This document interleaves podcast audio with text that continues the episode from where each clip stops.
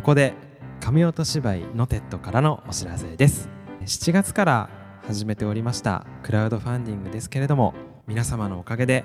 なんと目標金額30万円達成することができました。本当にありがとうございます。本当にどうもありがとうございます。レンさん集まってしまいましたね。いやあっという間で本当に驚いておりますが。ねえびっくりですねもうね本当に皆さんには感謝の言葉しかございません、はい、えー、残りの期間、えー、これからはですねネクストゴールとしまして、うん、もう一回ねまあ大体35万円ほど、はい、えー、ちょっとまたえネクストゴールで設定しようと思います、え使い道はですねプロのカメラマンさんに、え撮影に入っていただこうと。そして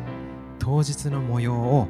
支援をいただいた皆様に、え限定配信の動画として皆様にお送りできればと思っておりますので、はい、ぜひぜひ、えー、引き続きご支援のほどどうぞよろしくお願いいたします。よろしくお願いします。以上神音芝居のテッドからのお知らせでした。引き続きアイディア工場工場のラジオの方お楽しみください。はい。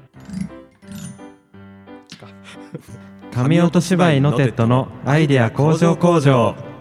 お世話になります。パーソナリティの神音芝居のテッドの上藤と担当加藤さんです。特攻演劇工房代表の特攻です。このラジオは神音芝居のテッドのメンバーによる会話をしてアイデアを集めそして向上させていくことを目的とした生産拠点風ラジオです。神音芝居のテッドとは絵本粘土作家の加藤さんが描くオリジナル絵本を紙芝居のように上映し生演奏の BGM をザ・ナッツが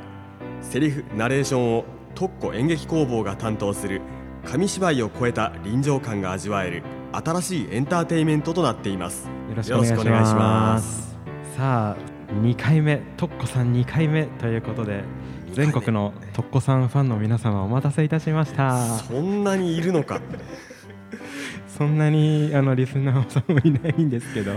まあまあまあ。リスナーはいるでしょう。とっこさんのファンがいないんですいやでもありがとうございます。またね引き続き出ていただいてありがとうございます、はい、まあ前回ねあのとっこさんの演劇についてのお話だったりきっかけになるようなお話をね深掘りさせていただいたんですけれども。深掘りねマニアックとも言う、はい、ちょっと今回はお互い作家というか演劇の脚本も書かれたりしてるじゃないですか。書きましたねいくつかはい。あの僕の方も絵本だったりを書いてるのでインプットとアウトプットについてのお話を僕ずっと誰かとしたいなって思っててアウトプットって要するに、えー、作品を発表することだと、まあ、僕の中でそう思ってるんですね。うん、でそのアウトプットってインプット要はやっぱ何かこう入ってくるものがないといいアウトプットは生まれないんじゃないかなというふうにちょっと思ってまして食べ物を食べて栄養にしてまあ、それを排出、まあ、いらないものを排出するけど、まあ、あの人間のこう生理現象と一緒だと僕はちょっと思っていて、はい、だから当然いいものを食べればいいもいいなんていうんですか栄養を取れるし、うん、うん、っていうふうに思ってるのでインプットすごい大事だなと思ってるんですね。はいはい。トコさんはどういうインプットを普段さされてますか？あとはこれまでの、まあ、演劇人生の中でいろんなアウトプットしてきたと思うんですけどどんなインプットをされてきたのかっていうのはちょっと伺いたいなと思ってます。そうですね。まずいな。これはバカがバレる話だな。いやいやバカだな。今まで自分がこう創作してきた話って結構ジャンルが多岐にわたってしまっているんですけどまあ、その都度その都度、まあ、その題材についてちゃんとこう取材をするとかそういう意味でのインプットっていうのはもちろんありましたけど、もっと根源的なところでの自分が何を原動力としてものを作っているのかって確かにあんまり考えたことない、ね、そうですね。僕はどっちかっていうとその原動力になってる創作の原動力の方をちょっと伺いたいですね。はい、こうワクワクするものを作るっていうのはやっぱりまあ、特攻演劇工房の代表としては、はい、もう大事にしているところなんですよね。はい、前回私がこう出演した時にこう尊敬する人で特攻さんあの、うんおじさんですね。豊豊彦おじさんの話をしたんですけど、はい。例えばそれも一つの僕にとってのインプットだったんですよね。豊彦おじさんがか僕が幼い頃に貸してくれた数々のスーパーファミコンのソフトとか、そういうゲームを通してこう胸熱な展開とか手に汗握るこう瞬間とかってやっぱり今思うとすごくあありましたよね。これうん。ゲームの名前とか出さない方がいいのかなこれ。いや大丈夫だと思いますよ。多分同じような世代でスーパーファミコンの名作とかを多分加藤さんも経験してるんじゃないかなっていうふうにドンキーコングとかですか？ドンキーコングのアクションね。でもドンキーコングも音楽がすごく良かったり。そうなんです。僕かドンキーコングの真髄は音楽音る楽だと思う とかそういう音楽的感覚もすごく影響を受けたと思うし、はい。あとクロノトリガーとかそれこそファイナルファンタジーとか RPG なんですね。RPG とかのいろんなそう私いろんな主人公が僕の頭の中に住んでいる気がしていてそういう主人公たちの言葉とかなんかそういうものを借りて原動力にしてる部分ってあるのかもしれないなって結構私を突き動かしてるそのところにそのこれまで蓄積したゲームとかたまたまゲームなんですけどこれが読書だっていう人もいるかもしれないしでもたまたま私にとってはそれはゲームなんですよね。なるほど。なので一番最初の私のこうインプットはゲームなんだとゲ思う。ーム。はいはいはい、はい、もちろん当時は親に怒られたけど。ああんまりやるなってことでですか？ゲームやってるとねこう目が悪くなるよバカになるよとか ゲーム脳がうんぬんとか散々言われた時代だと思うので。はいはい昭和のね ちょっとこう価値観が残ってた時代ですもんね。私昭和生まれですからね。ゲームか。そうなんですね。加藤さんはゲームとかは結構やった人ですか？僕はゲームは小学生の時にそれこそ本当にさっき言ったドンキーコング。うん。逆に僕ドラクエとかファイナルファンタジーとか全く知らなくてええ。やってこなかったんですね。でそのドンキーコングとかもゲームのセンスが全くなくて 僕はあでも割と僕のお家がたまり場になっててうんうん。友達がで僕んちなんかファミスーパーファミコンがも持っててでそういうドンキーコングとかなんかマリオとか持ってたんですけど、はいはいはい。僕がめちゃくちゃ下手なんですよ。で クリアができなくて友達に来てもらってやってもらって僕はそれを見てたって感じですねあもう時代を先取りしてますね。あの今ゲームのプレイ動画を YouTube で見るとか そういうのがあるけどその時代を先取りしてそうかもしれないです。もう自分がやるより友達がやってるの見てた方が僕は好きだったんですよ。で自分ではうまくできなくて。だからなんか音楽とかの方があの残ってますね僕の記憶には、はいあの私もその豊彦さんが、あのはいおじさんがやってるゲームをこう宮城にこう豊彦さんのお家があって、はい。その宮城のおじあのおばちゃん家行くよって言ってで私はずっとその豊彦さんの部屋に入り浸ってて。はい。そのゲームをずっと横で見ているのが好きだったしそのやけに音響がいいのでうん。なんかそのファイナルファンタジーの戦闘曲を聴きながらこうなんかこう心躍らせてた時代が懐かしいですね。やっぱ音楽とかすごくそういうのを聞いてたと思うなんか意外とやっぱこうゲームって自分でやるんじゃなくて見てるのも面白かった。面白いですよね。やばいゲームの話しかしてない。ちなみに今もやるんですかゲームは？うん昔ほどではないですけどね。まあスマホゲームをほんのちょっとたしなんでるような感じにはなってるかもしれないですけど昔みたいなそういう豊かな時間としてやってる感じはあんまりないかもしれないですね。なるほどなるほど。隙間時間にやるとかじゃなくてやっぱどっぷりその世界観に浸かるみたいなそういうあの頃が懐かしかった。他に何かありますか、インプットですよね。はインプット。ちょっと一個加藤さんの方に振ってみましょうかねここは、い、はい、逆に加藤さんにとってそれはっていうのを一個一個交代交代でいくのああそうですね。それで言うと僕散々今インプットインプット言ってますけどあんまり思い当たるインプットってなくて僕ずっと野球をやら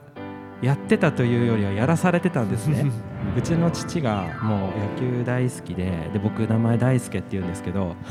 野球やってる子にありがちな名前じゃないですか。もううちの父は僕が生まれたその瞬間からこの子には絶対に野球をやらせるんだっていう感じだったので。はいはい。松坂が出た時には特に話題になりそうな感じもう本当そんな感じです。あの見ての通りこの体格なので上手じゃないし野球ってあの身長とか体格って関係ないって言うんですけど体大きい人の方が打てるんですよ。遠くに飛ばすとかボールを遠くに投げるとか。やっぱ体格ってやっぱ結構例外はありますけどやっぱ大事な要素の一つで僕は本当にベンチを温めるタイプの野球部員だったんですけど 学生時代はひたすら妄想してましたね。野球以外のことを考えてました。野球があんまり面白くなかったので。でも本当野球の試合中に例えば僕好きな好きな漫画で「方針演技」っていう、中国古代中国のお話、まあ、まだこうなんだろう三国志とかって有名だと思うんですけどもうずーっとそれよりも古い昔の話でまだこうなんか神様とか神話時代の中国のお話なんですけどその漫画大好きだったんですけどその主人公たちを使って僕なりの「イフストーリーを考えちゃうみたいな。おおなんか僕だったらこの展開でもう一人別のキャラを出しみたいなのをベンチを温めながらずっと妄想してて。いやわかる。それはちょっとあのできなかったけどわかる。でもこれはやっぱり父が野球を僕にやらせたからこそあの時間が生まれたんですよ。うん野球に全野球全然向いてなかったからこそだって僕がすっごい野球上手だったら多分こんなこと考えず本当に野球にのめり込んでちゃんと真剣に上を目指してたと思うんですね。でもある程度やっぱ自分の中で自分でもう分かってたので僕はどんなに練習をしたところで 決して上にはいけないしレギュラーになるのもちょっと難しい。っていうのが分かってたからこそそうやって野球以外のことを考える時間ができた。あの時間はインプットと言えるのか分からないですけどまああのいろんなアイディアを練ってうん。練り続けてそうあと僕あの初めてのアウトプットが野球部の友達ってあんまりいなくてうん。クラスの中では中学生の時の話なんですが教室の端っこで本を読んだりしてる子だったんです。あとノートにオリジナルのストーリーを書いてそれを陰キャというか陰の者同士の集まりの中で 陰のもの陰の者同士の集まりで発表するっていうのが僕の初めてのアウトプットだったんですね。でそのね一人ね、まあ、K 君としておきましょう、まあ、同じイニシャルの K 番号が名前の名字の順で近かった K 君が僕のストーリーをものすごい楽しみにしてくれてて 彼が彼にねそのノートをね渡すとね貪るようにその物語を読んでくれてたんですよ。それが本当にもう楽しくて楽しくて。だから部活のその野球部の時間っていうのは彼に見せるためのそのオリジナルストーリーを考えるための時間でしたね。なるほど。はい。その方針演技とかそういうインプットはあったかもしれないけどその内なる目覚めの時間だったんですね。そうですね。もうあの野球のあの時間が。野球部に野球部のい良かった話なのか何なのかよくわからないこの展開ですね。もうね先生とかすっごい怒るんですよ。めちゃくちゃ厳しい先生で、はいはい。試合に勝てないと延々走らされたりしてて。やった。ーうちもやった。すっごいねもう苦しい吐きそうになるぐらい走らされてたんですけどでも明日学校に行って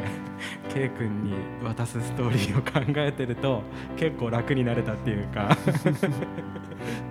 なんかそんなそんな学生時代インプットとアウトプットはああの時が最初意識した時だったかな。うーん。はなるほどなインプットする機会ってどこにあるか結構こうあっちこっちにあるんですよねきっと。でそれに気づくか気づかないかでもあるような気がしていて。いはい。で前回私が教員であることはすでに明かしていますけれどもはい。なんか一回そのものづくりをする人間を経由してからもう一回その学校っていうものを見返してみると本当にインプットいいインプットだらけなんですよね。自分の授業の教科書とかを読んでいてもその英語の教科書に出てくるストーリーとか人物ってものすごいインプットに満ち満ちているしうん。あと他の先生の授業とかをこう暇があると覗きに行くの好きなんですけどもすごくなんか頭がこう刺激を受けるというか面白いんですよね。うんだからああちゃんと勉強しておけばよかったってよく大人は言いますけどまさにそれだなっていうインプットって本当にどこにでもあったしなんなら学校はインプットだらけだったってはい今今なら思いますよね。学校なんてそれこそ一つの社会があそこで成り立ってるじゃないですか。っていうかまあそのインプットをねするための場所っていう意味合いは強いでしょうからね。うんいろんなすの先先生もいていろんな生徒もいてさらに保護者の方もいてってなると、まあ、確かに普通に会社員で毎日同じ作業をしてる人たちに比べるとそこはかなり運命の差というか。なるほどなるほどちなみにトッコさん脚本を書く時とかって割とこう例えば何かをテーマに今回の脚本はこういうテーマの脚本にしようと思ったらうん結構あらゆるものを調べて書く感じですか？かなりこれはやった方だという自信はある。でなんか最初から最後まで私が書きたいのを書いたっていうケースは今まで本当に何本かしかなくてはい。それ以外はこう生徒がこういうテーマでやってみたいんですっていうのを持ってきたのをじゃあこういう風にしてみたらっていう風に私の方で脚本を構築してるっていうケースが結構あるんですけどはい。例えばこれまで特攻演劇工房ではなくてその勤務先の演劇部でなんですけれどもなんかゴッホとかゴーギャンが出てくる話をやりたいって言われたことがあってううわこれ当時の自分これ守備範囲外だぞって思ってめちゃくちゃ文献を読んだしゴッホが弟に当てた書簡を全部ひっくり返して読んだり、上野の博物館に行って資料を買ったりあの東大の図書館にも行った、うん、それで、えー書いたっていうこともあった。でこれは後にそのお芝居以外でもものすごく役に立ってるーはいはいその後今度はノートルダム・ド・パリっていうあのビクトル・ユゴーの作品を土台にして作りたいって言ってた年もあってそれもやっぱり研究をした。でこれ私の当時の悪い癖だなって今になったら振り返るんですけど、はい。調べたことに対して忠実にやらないといけないっていう頭が働いてあの歴史通りに台本書いちゃうんですよ。いでも今思えばその歴史を分かった上でもしこうだったらっていう大胆なその歴史と違うことを加えてみたりとかしてもこう面白かったかなって思ったりはしますけどね。例えばよくあるのはそのもし歴史上のこの人が女だったらみたいな。なるほど。そういうふうな嘘をつくっていう面白さもあったんですけど今まではそういうたくさんインプットしてインプットした通りにアウトプットしてたっていうところで言うとまだまだだったなっていうのが 振り返りとしてありますね。でもそうやって得た知識が後の劇作品にもすごく影響してることは多い。なるほどなるほど。銀河鉄道の夜もものすごく調べたし星の王子様もものすごく調べたちょうど今この収録しているところの本棚にもなんかサンテクジュペリの本がたくさん置いてあるんですけど これ読んだなとか買ったなとか、なるほど。うん、インプットそれは意識的にしたインプットですね、うんうんうん。作品書くために。ここは僕とトッコさん大きな違いでしたね。まええ。あその生徒からゴッホが出てくる脚本書いてくれっていうそんなの調べるしかないじゃないですか。ねえ。僕の場合は絵本を書くってなったら当然誰から依頼されるでもないので、うん。もうほんとこう思いついたことを書いていくので僕逆に何かを調べるっていうのも後後から後からですね。例えば満月の夜だったとして月がめちゃくちゃ綺麗に輝いてる日に流れ星って流れるのだろうかみたいなこれを調べたりっていうのは後から調べるんですよね。現実的にそれは起こりうるんだろうかっていう、うん、まあでも最終的に綺麗な満月の夜に流れ星が降ったっていいじゃないかっていう。だってファンタジーなんだからっていう。無理やりこうどうしてもそのシーンが描きたかったらもう落とし込んじゃうんですけど、うん、全然ありだと思います。僕はそういった意味であの絵本を描く前に何かをこうガーって調べるっていうのは今のところない。あの今やっぱり聞きながらこれは確かに違うところだって思ったのはその加藤さんは基本的にゼロから作品を作ってるんですけどその完全に自由で好きなものを作っていいよって言われると多分私どこからも始められないんですね。ただゴッホっていうキーワードが与えられたことによってじゃあとにかくこっち方向に突き進んでみるかっていう方向が見えてうん。動き出せる。けれどもそのゴッホっていうキーワードがなくて完全に自由になんか書きたいものを書いてくださいって言われたら動けなくなるタイプの人間なので。その即興のお芝居とかもそうなんだよね。うんうんうんうん。何かきっかけがないと自由ってかえって恐怖になっちゃう。僕今の例えば、まあ、僕がトッコさんの立場だったとして生徒からゴッホが出てくるような脚本書いてとかって言われたらゴッホのことそんな調べないんですよ。うん。多分僕だったらゴッホには実はボッホとかいう ライバル画家がいてで歴史に埋もれてしまったボッホの話を勝手に作り上げて途中でゴッホが出てくる。でライバル画家が出てきてでまあ何らかのな何かが起きてそのボッホの方は埋もれてしまったから今こう世の中には知れて知られてないんだけど実はいたんだよ。みたいな。でゴッホには多大な影響を与えてたんだぜ。みたいな。僕だったら多分そういうストーリーにしちゃうんでそれで生徒が果たして喜んでくれるのかちょっと分かんないですけど。いやでもその誰も知らないストーリーを作るっていうのがそこは創作の醍醐味として面白いですよね。でそれを書いた上でもしゴッホのあの本来のゴッホの方の知識も持っていればそことの偶然の そうですね、うんうんうん。いろんな面白さが生まれてきたりするかもしれない。うんうんうんなるほどそういう嘘のつき方があったか。いや本当かもしれない嘘のつき方が。そうですね。基本ねやっぱね嘘嘘つくのうまいのかなやっぱり。創作やる人ってどうなんでしょうでも僕はね嘘はね僕ありだと思ってるんですあのいや人をねそんな貶めるような嘘はダメですよもちろん。うん。優しい嘘って言うんですか。うん。例えば重い病気患ってる人余命いくばくもないっていう人に対していやもうその通り伝えちゃったら絶望しかないじゃないですか。いやあの治るから大丈夫。なんか変に期待持たしちゃうかもしんないけどでも僕はそういう嘘は全然ありだと思うし死ぬまで隠し通せるんだったらそんな それはもう嘘じゃなくなるんじゃないかなって思っちゃってる節があるので人間的にそれどうなのって言われればあのえかもしれないけど。うんなんか近いのかもしれないし微妙に違うのかもしれないけれども少なくとも僕たちの作品を受け取れる人っていうのは生きている人でうん。その生きているっていうことが素晴らしいと思えたらどんな状況の人であれうんうんうん。その作品はありなのかなっていう気はしますね。うん。それでいうと僕あの、まあ、中学の話さっきちょっとしましたけど高校1年で野球はやめちゃったんですよ。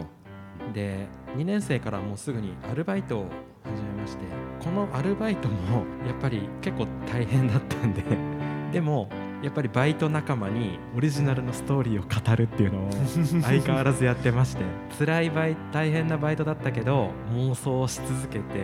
でこう暇な時間にちょっとさお話考えたんだけどさ聞くみたいな感じで彼にそれを話すっていうなんかねずっとそういうのはね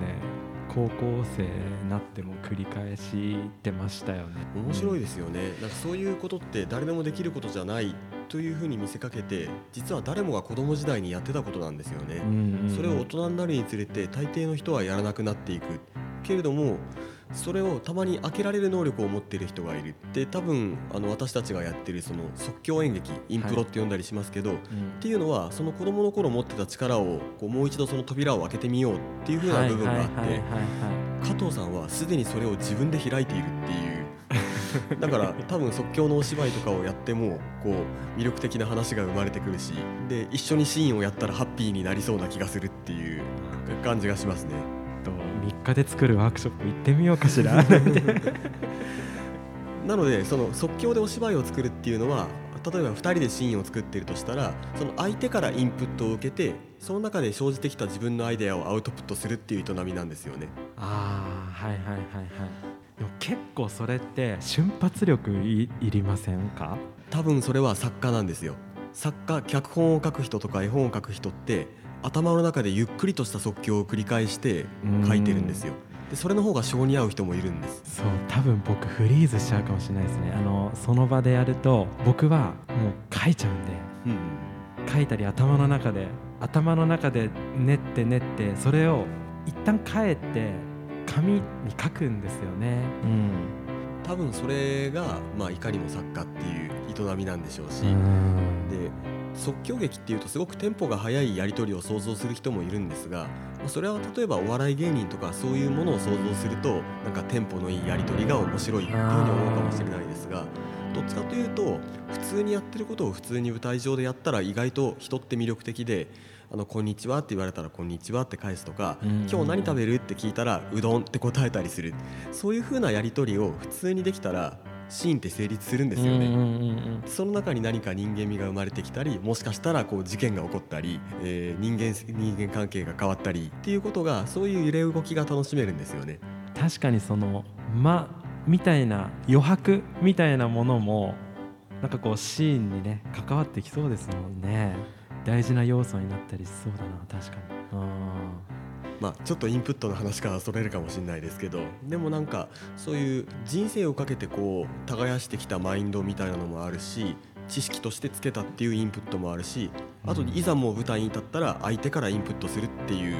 そういうインプットもあるしだから短期長期中期のインプットがありますよね。お芝居に使ってるインプットって。人生を通して培ったものうんその場できらめいてきたもの。はいはいはいちなみにトッコさんは尊敬する人、まあ、尊敬する作家さんとか、まあ、何でもいいですあの映画監督でも漫画家でも影響を受けるってことはあるんですか？自分が出す作品作品に影響を受けてしまう。あるかな。知らず知らずのうちに影響を受けてるとかですか？それとも割と意図してこんな感じのものを描きたいなっていうのはあるんですか？うん、その時に書きたいものっていうのは本当に随分変わってしまうけれどもあなんかあの作品っぽい感じにしようかなっていうふうにそっちに寄ってっちゃったりすることっていうのはあるかもしれない。それがいつインプットしたものなのかっていうのはその時によってまちまちだけどうん。なんか高校時代に触れたあの作品みたいな感じだったりあああはいはいはいはい。の時あの演出家がやってたようなものを作ってみたいとあかーその時に何というかモチベーションがよその時によって違うんだけど、うんうんうんうん。確かにそういう刺激になってるものもインプットによって生まれてきてるものかもしれないですね。ちなみに誰が好きとかってありますか？僕知らないかもしれないですけど。うーんとねしばらくちょっとご無沙汰になってしまったんですが十何年いやもう20年近く演劇やってるのか。その中でこうものすごく影響を受けた劇作家の名前を一人挙げると柴幸夫さんっていう方がいるんで柴すけど幸夫さんはい、まあ、劇団ままごとっていうのを主催している方なんですけども演劇の中でラップの手法とかを用いて演劇と音楽の中間みたいなところで演劇やってる人だったんですね。こんな演劇もあるのかっていうのをすごく私の中でその演劇を崩した人でそれはすごく衝撃を受けたしその人の作品をやらせてもらったこともあるしその後自分の中で真似するというかその手法を取り入れるみたいなうんことで影響を受けたことはあるかもしれないですね。実際にちょっと演出助手をやったこともありますし劇団ままごとっていうそのネーミングがもうすでになんかすごい深いんじゃないかなっていう気がしてしまうんですけどものすごくそれはあの親和性があると思う思いますねつまりままごとみたいに身近で豊かにっていう風な感じでやってる内お芝居の内容も、まあ、私が関わってた当時なんかも本当に例えば人間が生まれて初めの一歩を踏み出す時からずーっとこうだんだん年をいって最後の一歩を踏むまでを描いた作品であったり当たり前のことを描いてるんですよね。でそそれをドラドラマに見えるんですよちゃんと。人が歩くっていう動作を重ねて重ねてだんだん年を取っていってその最後の一歩を踏むっていうところまでを描いた作品がなんでこんなに感動的なんだろうっていうことであるとかあこういう演劇もあるのかなんかドラマチックな出来事が起こったりうんぬんばっかりが演劇じゃないんだなっていうのをううんわ面白へわかるかなこれえ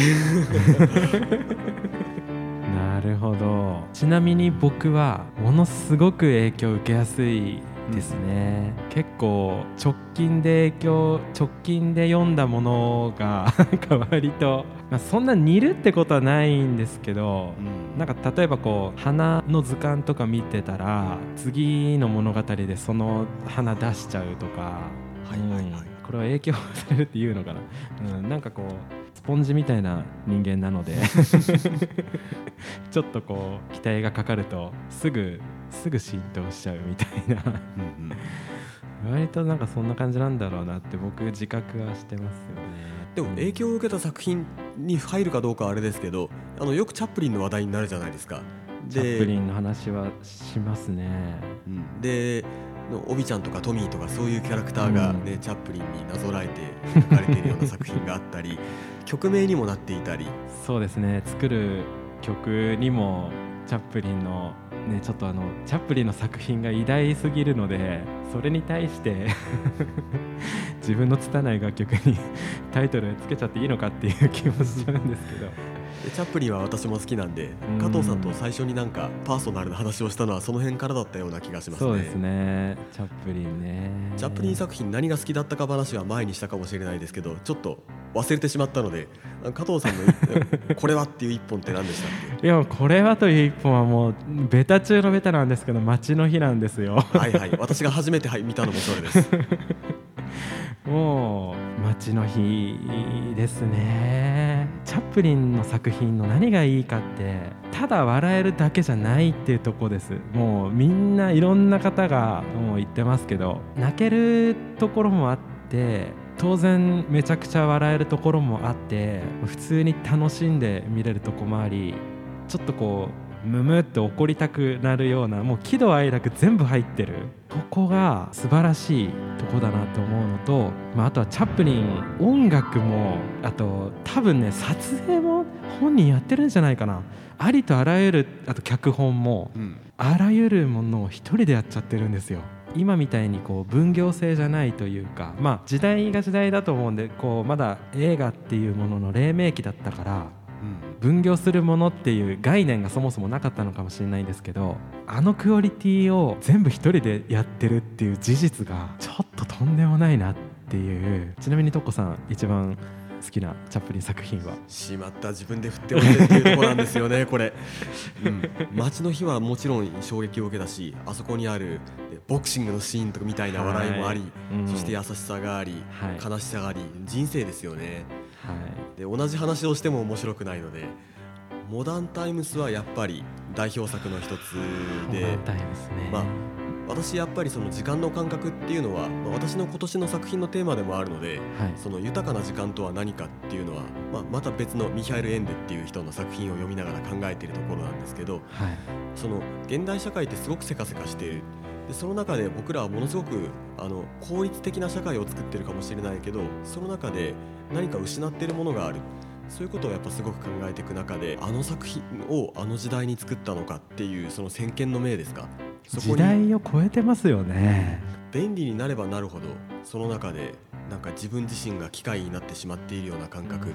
まあ、まさにそれを描こうとした作品ですよね。いやなんかモダンタイムスが発表されてから何年経ってるんだろう？60年ぐらい経ってますかね、まあ、結構な年月が経ってると思うんですけど人間ってなんかずっと変わってないのかなっていう気がしちゃいますよね。うん、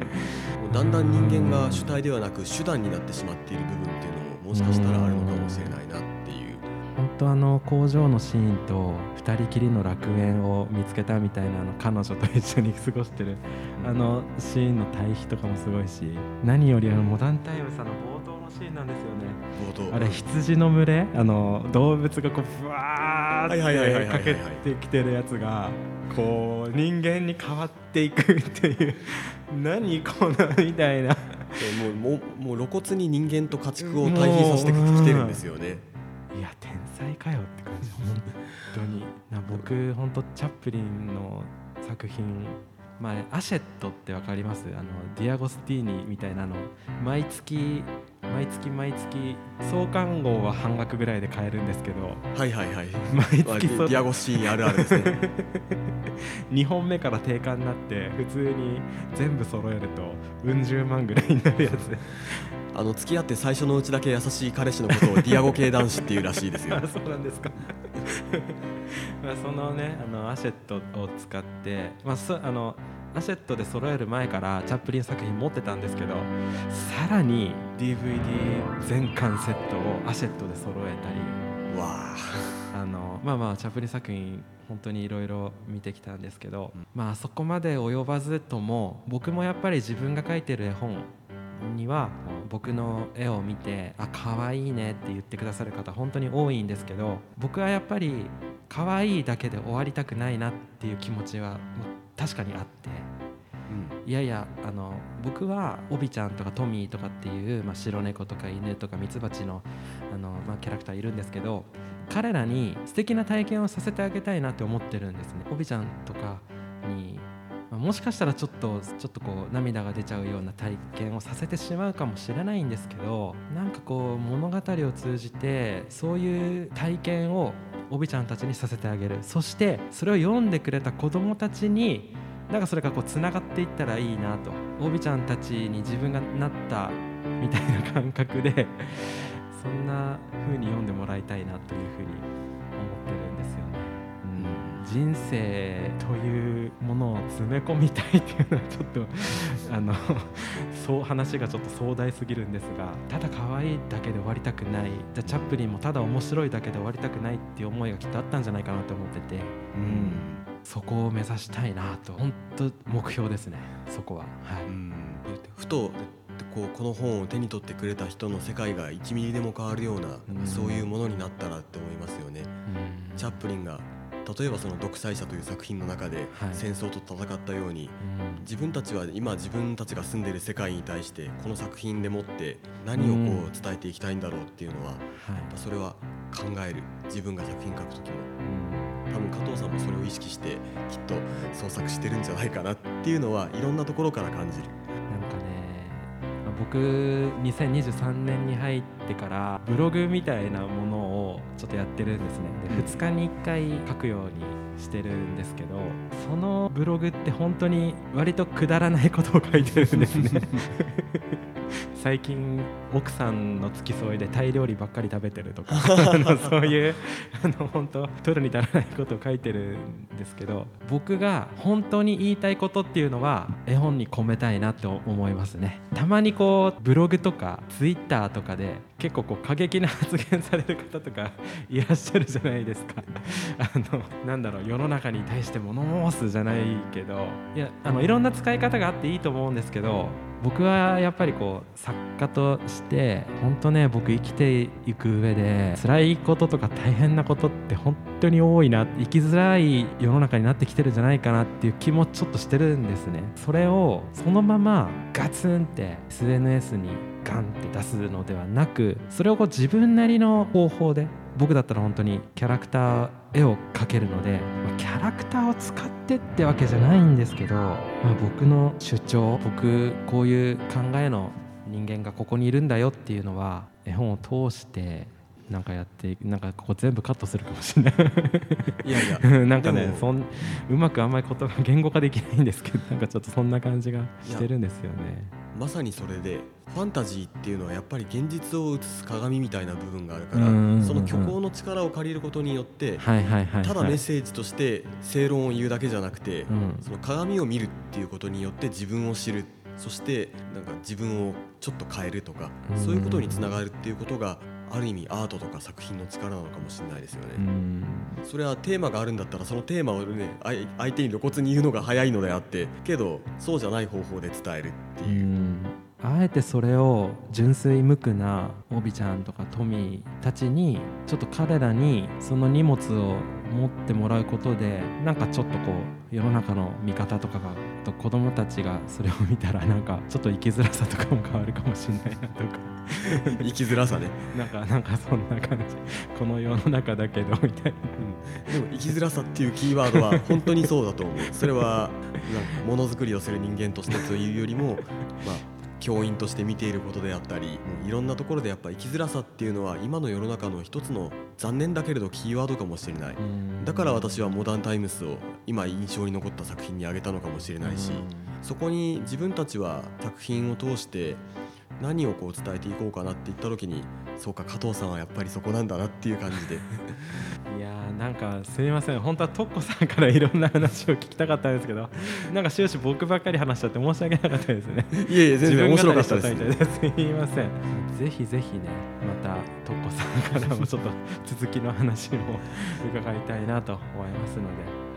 喋りながら頭の中整理したような感じですよね。インプットをどこでしたのかって言ったら生きることがインプットだったんですよ。そういうことなんですね。結局は。うん。だからポイントポイントはあるかもしれないけど結局全てを使って人生全てを使って僕は教壇に立ってじ人生全てを使って作品を書いてるからうん。結局どこと言い切れないんですよね。言い切れないですね。本当ですね、うん、生きてるだけで何かしらから本当僕なんて花が好きだから庭に花を結構こう植えてるんですけど本当にね季節の変わり目とかであ芽吹いてきてるとかそれだけでちょっとこう心がふっとなるんです。よねそれもインプットだなと。そうするとその何かに気が付くことができるっていうのが一つの才能なのかも、心が死んでる人は何にも気づけなくなっちゃうかもしれないから。ぜひねそう心なくしてる人心をちょっと病んじゃってる人とか花いいですよ花。花はいい。花いいですよ。本当にいいですうちも教室に花を飾ってますし、ああいいですね。フラワーパークしまった名前を出してしまった。トッコフラワーパーク。教室の片隅に花を。まあ先生が花を買ってくるとすぐ枯らすとかよく言われるんだけどこれはカットしましょうね。そう本当ね季節の変わり目に敏感になってきました。花植えるようになってから、うん。時間がちゃんと流れてますねそうなると。そうそうそうなんです。今年はちょっと夏が早かったからバラの開花も早かったんですけど。で写真に残しておくと去年の写真とかも今平気で見られるじゃないですか。うん。だからあやっぱ今年のバラは本当に3週間ぐらい早いんだなとかってうん。わかるから。何の話でしたっけ？なんか花の話になっちゃった。うん、あの生きて普通に生活してて生きてて いろんなことに気づくことがインプットになるっていう話でしたか、何かねこうリスナーさんにとってもなんかヒントになったらいいなという気がしますね。日常のすべてがインプットトそう思って日常をちょっと身の回りを見てみてください、過ご過ごしていきたいですね。はい。ぜひね続くということで本当にどうもありがとうございました。あ私も取り留めのない話で りがとうございます。ありがとうございました、神音芝居のテッドのアイデア工場工場そろそろ終了のお時間です。えー、神音芝居のテッド公式 LINE や Twitter も開設しておりますのでぜひチェックしてみてください。また番組のフォローやいいねなどもよろしくお願いいたします。番組へのメールなどもお待ちしております。概要欄の一番下メールアドレスがありますのでラジオネームと一緒にお送りください。神音芝居ノテッドのアイデア工場工場は毎週月曜日と木曜日の夕方6時に公開しています。それでは本日はこの曲でお疲れ様でした。ザ・ナッツでライラ。